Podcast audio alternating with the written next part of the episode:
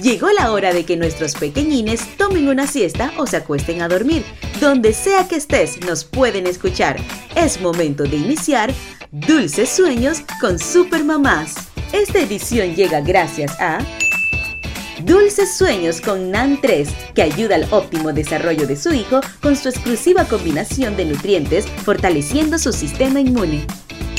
Hola, soy la conejita cuentacuentos. Hoy te voy a contar el cuento de El gato con botas. ¿Y cómo inician los cuentos? Había una vez un joven molinero que tan solo recibió de herencia al gato de la familia. No te preocupes, le dijo el gato. Con unas botas y un saco conseguiré que seas rico. Miau. Como no tenía nada que perder, el molinero confió en el gato y le dio las botas y el saco. El gatito se marchó al bosque y cazó una liebre. Después se presentó ante el rey y le ofreció su casa diciéndole, este es un regalo de mi amo, el marqués de Carabás.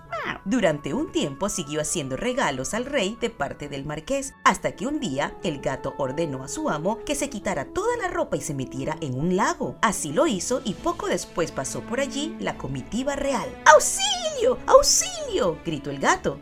¡Han robado a mi amo el marqués de Carabás! El rey quiso ayudar al noble que tantos regalos le había enviado, y así le entregó ricos ropajes y lo invitó a subir a su carroza con su hija la princesa. El molinero quedó enamorado a primera vista de la hermosa princesa. El gato se adelantó a la comitiva real y llegó al castillo de un ogro que decía tener poderes para convertirse en lo que quisiera. El astuto gatito hirió su orgullo diciéndole que no creía que un ogro tan grande pudiera hacerse tan pequeño como un ratón. Ah, yo no creo que tú puedas convertirte en un ratón, le dijo el gato. El ogro, muy molesto, le dijo, claro que sí, y para demostrar mi poder, me voy a convertir en un ratón. Y en el momento en que el ogro se convirtió en ratón, adivinen, el gatito, no, se lo comió. Cuando el carruaje del rey pasó por el castillo del ogro, el gato salió a recibirle diciéndole que era el castillo del marqués de Carabás. Y el rey, convencido de que el joven era un rico señor, le concedió la mano de la princesa. Y todo fue gracias a un gato muy listo. ¿Y cómo terminan los cuentos, mis queridos amigos? Y colorín colorado, este cuento se ha acabado. ¡Chao!